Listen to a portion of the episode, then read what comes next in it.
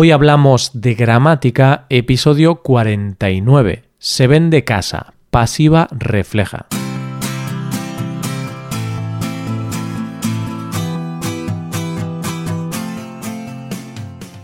Bienvenido a Hoy Hablamos de Gramática, el podcast para aprender gramática del español cada semana.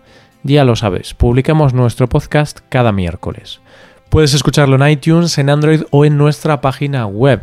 Recuerda que en nuestra web puedes revisar la transcripción, hacer ejercicios con soluciones y disfrutar de atención personalizada por email. Estas ventajas están disponibles para los suscriptores premium. Hazte suscriptor premium en hoyhablamos.com. Buenos días, queridos oyentes, ¿qué tal? ¿Tenéis ganas de aprender un poco de gramática del español? Seguro que sí. En el episodio de hoy seguimos con el tema de la semana pasada, la voz pasiva. Pero en este caso hablaremos de una construcción llamada pasiva refleja. Aunque este nombre suene raro, seguro que habéis visto muchas oraciones de pasiva refleja. Hoy hablamos de la pasiva refleja.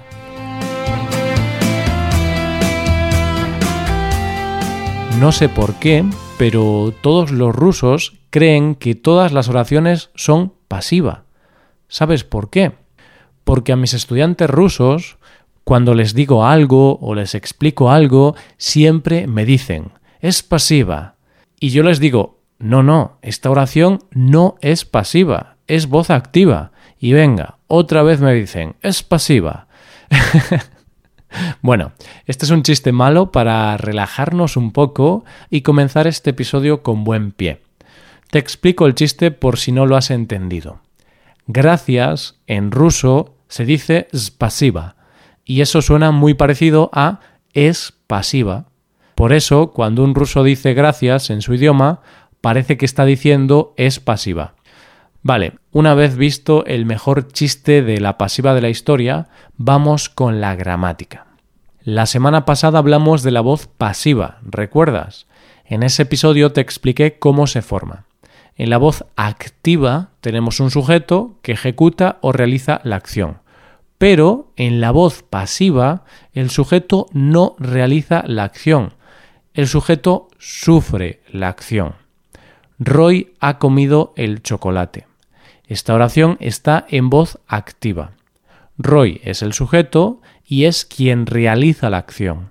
Si la pasamos a voz pasiva, tendríamos el chocolate ha sido comido por Roy. En este caso, el chocolate es sujeto porque es el que sufre la acción.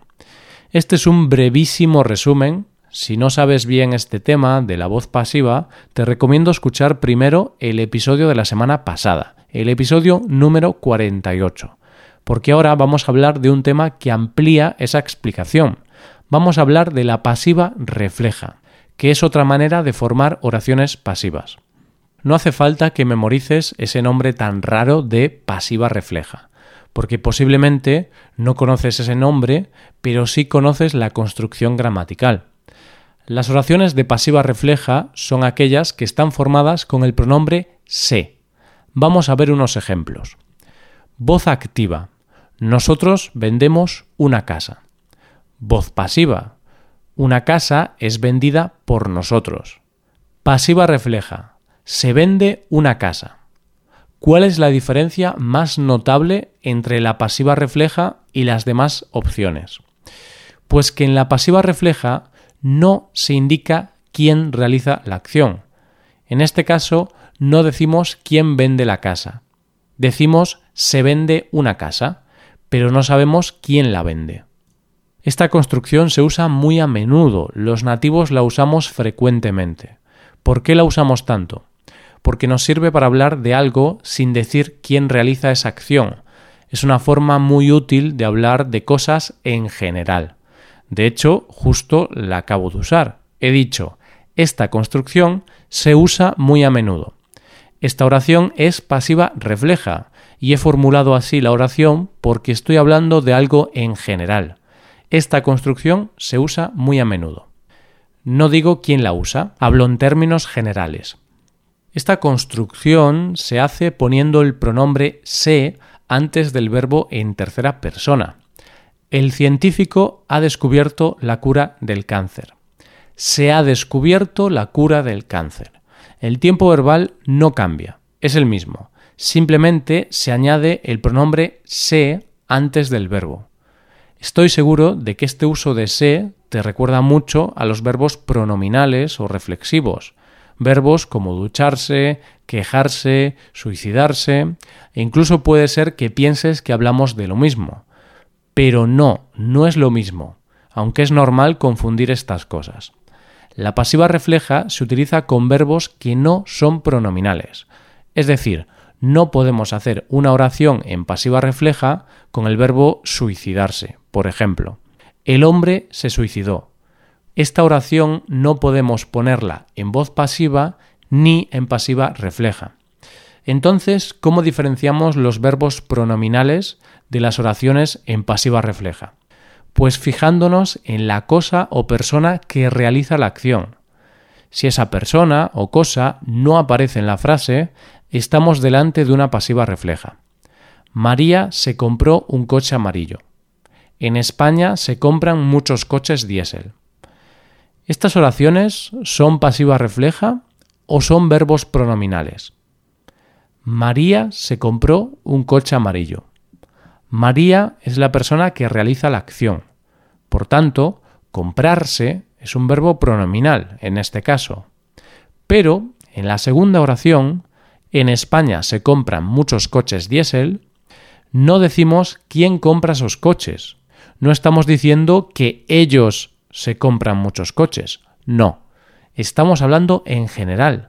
Por tanto, es una oración en pasiva refleja. Por ejemplo, en la oración se ha descubierto la cura del cáncer, no sabemos quién la ha descubierto. Y si decimos el científico se ha descubierto la cura del cáncer, eso está mal. Eso es un error. No podemos usar el pronombre se así, porque descubrir no es un verbo pronominal. Por otro lado, si decimos el científico ha descubierto la cura del cáncer, esta es una oración normal, una oración en voz activa, porque estamos diciendo quién ha realizado la acción. Pero si eliminamos la persona que realiza la acción y añadimos el pronombre se, ya tenemos la pasiva refleja para hablar de algo en general sin decir quién lo ha hecho. Se ha descubierto la cura del cáncer. Después de ver todo esto, ya sabes cómo formar la pasiva refleja.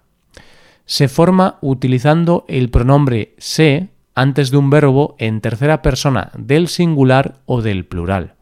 Si la oración en voz activa es los españoles cantan canciones, en pasiva refleja podemos decir se cantan canciones. El verbo tiene que concordar con el sujeto.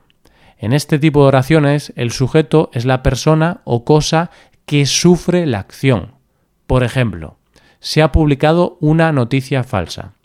Una noticia falsa es el sujeto y sufre la acción. Es publicada. Por tanto, si hablamos de noticias en plural, el verbo también irá en plural. Se han publicado unas noticias falsas. En la pasiva refleja no decimos quién ha realizado la acción. Se ha publicado una noticia falsa. ¿Quién la ha publicado? No lo sabemos, no nos referimos a ninguna persona. Es una forma de hablar en general, sin hacer referencia a nadie en concreto. Y atención, cuando digo que no sabemos quién ha realizado la acción, cuando digo que no hacemos referencia a nadie, no significa que el sujeto esté omitido. Por ejemplo, si yo digo compró pan, ahí no he dicho quién compró pan porque el sujeto está omitido, pero sabemos que él compró pan. Eso se trata de un sujeto omitido. No decimos la persona que realizó la acción directamente, pero el verbo ya hace referencia a esa persona. Él compró pan. Con las oraciones en pasiva refleja es distinto. Como ponemos el pronombre se delante del verbo, significa que no hacemos referencia a nadie, ni a él ni a mí. No decimos quién ha realizado la acción. Cojamos el ejemplo de antes. Se ha publicado una noticia falsa. Como uso el pronombre se, eso significa que no digo quién ha publicado la noticia. No sabemos si fue él, el gobierno, la NASA, los extraterrestres, yo o tú. No lo sabemos. Pero, ¿qué pasa si cambiamos la oración? ¿Qué pasa si eliminamos el pronombre se? Tendremos esta oración. Ha publicado una noticia falsa. Esto ya no es pasiva refleja. Es una oración activa, normal y corriente. Y aquí sí decimos quién ha realizado la acción. ¿Quién ha publicado una noticia falsa? Él ha publicado una noticia falsa. Este sería un ejemplo de sujeto omitido. Tengo que decirte, querido oyente, que este es un tema bastante avanzado y aunque los nativos usamos esta construcción fácilmente y de manera muy natural, para los estudiantes de español no es tan fácil. Así que ten paciencia. Espero que este episodio haya sido de ayuda. Si tienes alguna duda, puedes ponerte en contacto con nosotros. Esto es todo por hoy. Ahora puedes ir a nuestra web y puedes hacer los ejercicios con soluciones para practicar y aprender esta gramática. Para acceder a este contenido tienes que ser suscriptor premium. Si te haces suscriptor premium tendrás acceso a muchas ventajas. Podrás ver la transcripción y los ejercicios de este podcast, podrás hacer preguntas y recibirás atención individualizada por email. Hazte suscriptor premium en hoyhablamos.com. Y aquí acabamos. Muchas gracias por escucharnos. Nos vemos el próximo miércoles. Pasa un buen día. Hasta la próxima.